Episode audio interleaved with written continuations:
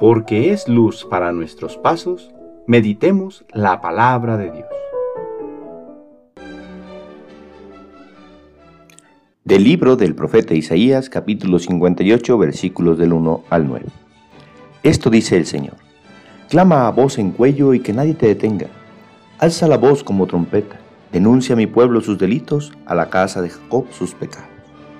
Me buscan día a día y quieren conocer mi voluntad como si fuera un pueblo que practicara la justicia y respetara los juicios de Dios. Me piden sentencias justas y anhelan tener cerca a Dios. Me dicen todos los días, ¿para qué ayunamos si tú no nos ves? ¿Para qué nos sacrificamos si no te das por enterado? Es que el día en que ustedes ayunan, encuentran la forma de hacer negocio y oprimen a sus trabajadores. Es que ayunan, sí, para luego reñir y disputar, para dar puñetazos sin piedad. Ese no es el ayuno que haga oír en el cielo la voz de ustedes. ¿Acaso es este el ayuno que me agrada? ¿Es esta la mortificación que yo acepto del hombre? ¿Encorvar la cabeza como un junco y acostarse sobre saco y ceniza? A esto llaman ayuno y día agradable al Señor. El ayuno que yo quiero de ti es este, dice el Señor, que rompas las cadenas injustas y levantes los yugos opresores, que liberes a los oprimidos y rompas todos los yugos, que compartas tu pan con el hambriento y abras tu casa al pobre sin techo, que vistas al desnudo y no des la espalda a tu propio hermano. Entonces surgirá tu luz como la aurora y cicatrizarán deprisa tus heridas. Te abrirá camino la justicia y la gloria del Señor cerrará tu marcha. Entonces clamarás al Señor y te responderá.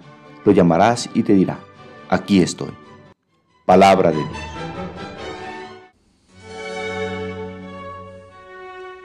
Viernes después de ceniza. El ayuno es una práctica penitencial que ya existía desde antes de Jesús, un sacrificio voluntario ofrecido a Dios pidiendo perdón por los pecados cometidos u ofrecido para alcanzar alguna gracia y ser escuchados por Él. En este tiempo, la Iglesia nos pide en sus mandamientos que también guardemos el ayuno dos días, el miércoles de ceniza y el viernes santo, y que nos abstengamos de comer carnes rojas los viernes de cuaresma, dos prácticas penitenciales que ofrecemos a Dios para el perdón de nuestros pecados y como impulso en nuestro camino de conversión. Desgraciadamente para algunos son prácticas que pareciera han caído en desuso, que no se comprende su significado o se llevan a cabo sin mayor interiorización. El profeta Isaías, como al pueblo de Israel, nos llama a que realicemos un ayuno agradable a Dios, que junto con el cumplimiento de estas normas vaya nuestro deseo de ser mejores, de cambiar, de agradar a Dios. El ayuno que reprocha el profeta es un ayuno carente de conversión, que no lleva a un cambio de vida, que se ha vuelto una práctica vacía y estéril. Este ayuno no lo escucha Dios.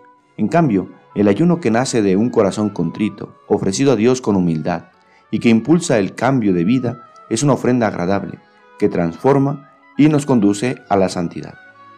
El ayuno de estos días debe ir mucho más allá, abandonar todo aquello que nos aparta de Dios, que nos daña y nos aleja de los demás. Pidamos a Dios Padre la gracia de vivir auténticamente esta cuaresma y que las prácticas penitenciales que en ella se nos piden realizar nos motiven a la conversión de nuestra vida. El Señor esté con ustedes. La bendición de Dios Todopoderoso, Padre, Hijo y Espíritu Santo, descienda sobre ustedes y les acompañe siempre.